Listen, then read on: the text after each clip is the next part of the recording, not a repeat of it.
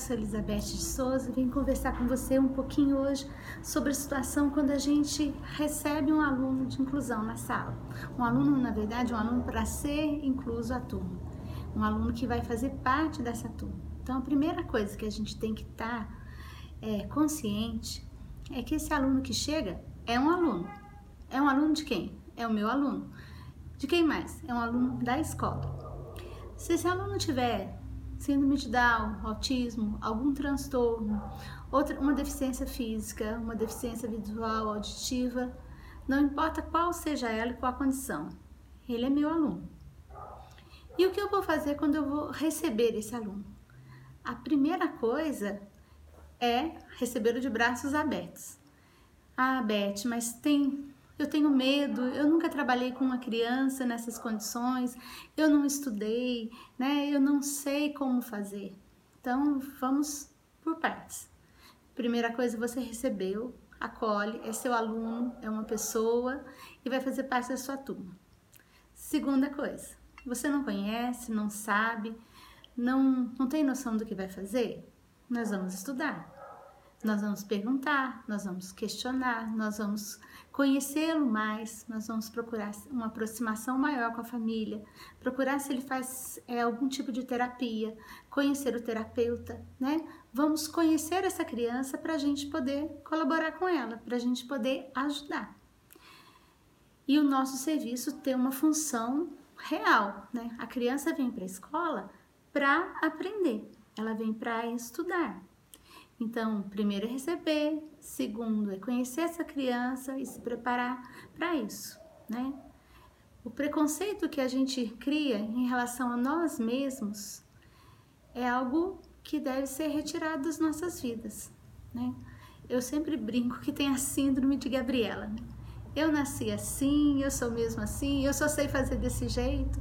Muitas vezes nós professores nos apegamos a essas crenças que a gente só sabe fazer de um jeito, que a gente só foi treinado para tal coisa, e não é.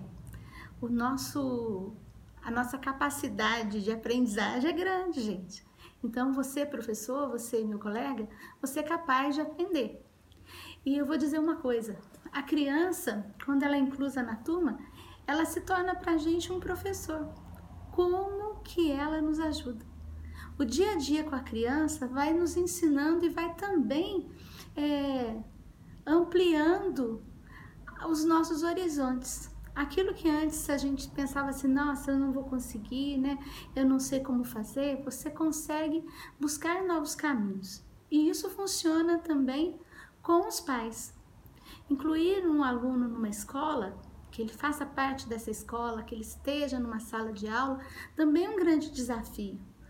Os pais, da mesma maneira que o professor, quando recebe, ele também tem os receios dele, o medo, como que a criança vai ser tratada, como que ela vai ser recebida, né? Será que meu filho vai ser capaz? Será que meu filho vai acompanhar a turma? Na verdade, quem acompanha a turma ficaria para trás, ele vai ser turma, então, esses pensamentos têm que começar a modificar as nossas atitudes.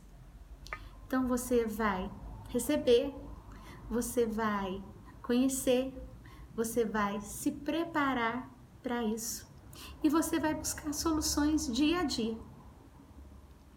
É muito importante que a gente pense nas coisas, nas ações, nas atitudes que vão tornar mais tranquilo o dia a dia dessa criança e de toda a turma.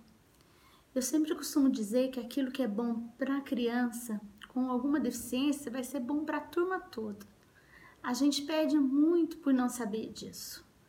Então, a importância de se manter uma rotina, a rotina na sua aula, né? Da maneira como você recebe as crianças, do bom dia que você dá antes deles entrarem em sala de aula, de como eles entram dentro da sala de aula, de como eles se posicionam e, se, e modificam a posição de acordo com a aula planejada, de saber que na segunda-feira é dia de estudar português, matemática, que na terça a gente vai ter aula de, de arte, de música, saber a rotina da semana, manter, né? A gente costuma falar, usar uma rotina visual para auxiliar o autista a entender, mas toda turma precisa dessa estabilidade da rotina saber que quando ele chega na escola tem algo preparado para ele.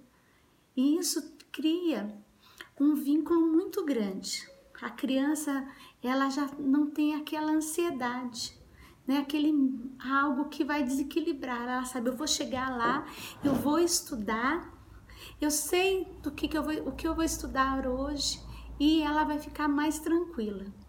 Então, vamos repassando. Recebe essa criança que é sua, é seu aluno, começa a conhecer, começa a estudar, se prepara, conversa com a família e começa também a estabelecer uma rotina de sala de aula. Se você ainda não tem, você vai perceber que essa rotina vai ajudar a turma toda? Aos pais, tire essa ideia se ele vai acompanhar a turma. Ele não vai acompanhar a turma. É para ele ser parte da turma. Então isso também tem que mudar na cabecinha do papai e da mamãe ele saber que o filho dele tem dificuldade, mas não é só o filho dele que tem dificuldade, as outras crianças, porque gente, se todas as crianças da sala já soubessem tudo que é proposto no ano série, não precisava estar na escola. Todos estão lá para aprender. E eu vou contar um segredinho para gente, para vocês. A gente que é professor, quantas vezes tem que estudar a matéria do dia porque os conteúdos e as habilidades que são esperadas, propostas, também não fizeram parte da, da aprendizagem da gente. A gente também se reinventa todo dia.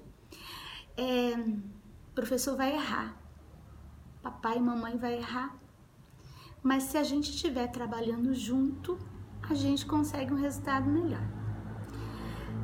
É, muitas vezes nesse nesse grupo de pessoas para trabalhar a inclusão, a gente tem ainda o auxílio do mediador. Né? Nós vamos ter uma conversa só sobre mediação, mas eu gostaria de destacar que o mediador ele auxilia demais, mas o papel dele é ser ponte, é auxiliar mesmo. Não é ser o professor da criança. Professor particular é fora da escola, Professor da sala de recurso é no contraturno. O mediador é para mediar as ações dentro da sala de aula, em que quem organiza as atividades da turma? A professora regente, né? a professora da sala. Se é aula de português e tem um professor de português, esse aluno é do professor de português. Ele não é o aluno da mediadora, nem é o aluno de inclusão. Ele é o aluno do quarto A, do quarto B, do quinto, do sexto, do sétimo. Ele é o aluno da turma. Então, os nossos pensamentos muita, e as nossas frases muitas vezes revelam aquilo que a gente já traz, né, garrado no nosso coração, no nosso jeito de pensar. Então é hora da gente refletir um pouquinho. Quando eu coloco a minha criança na escola, meu filho na escola, um filho típico ou atípico, e eu falo assim, para a criança que é atípica, quanto antes for feita a inclusão, melhor. É muito melhor você já colocar uma criança de três aninhos, de quatro aninhos na escola, fazer toda a parte de estimulação que é base para tudo aquilo que vai vir pela frente, do que você retardar essa inclusão de uma tal maneira que ela seja tardia e mais difícil. Né? Não é impossível, gente. Não é impossível. Nós temos alunos que são inclusos no EJA que passaram por um período de segregação. Mas hoje, se você tem oportunidade de fazer seu papel como professor, como pai, na família, como mediador, de colaborar com a inclusão o quanto antes, o resultado será muito melhor. A gente volta a conversar cada dia um pouquinho, porque essa questão de e agora como eu faço para ensinar é algo que vem todo dia. Então a gente vai bater o nosso papinho, não sei se vai ser diariamente, semanalmente, mas sempre que surgir alguma dúvida, alguma coisa, a gente vai transformar nesse nessa conversa para colaborar. É tempo da gente ficar em casa, mas não é tempo perdido. Um beijo.